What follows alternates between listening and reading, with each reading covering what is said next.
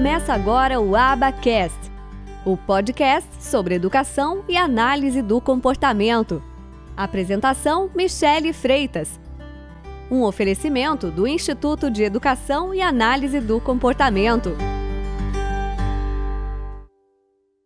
Bom, problemas nas funções executivas. Quem é neuropsicólogo aí, tá, sabe que já fez avaliações em crianças autistas, são crianças que têm problemas nas funções executivas. Então, essa habilidade de organizar a informação, de organizar os pensamentos de uma maneira coerente, coesa, né?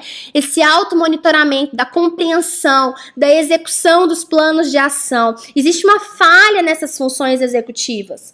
Então, eu preciso consertar essas falhas, fazer atividades direcionadas para que isso como um todo melhore aí as atividades de alfabetização, problemas na coerência central, né? Então compreender os princípios centrais de quê? De uma parte do texto e eu crio o significado dos detalhes do texto, né? Essa habilidade de integrar detalhes para entender o que? O cenário completo, para entender o todo. Eu não fico preso só naquele detalhe, mas eu consigo ver aquele detalhe, compreender ele, mas eu entendo o todo, eu entendo o texto como um todo.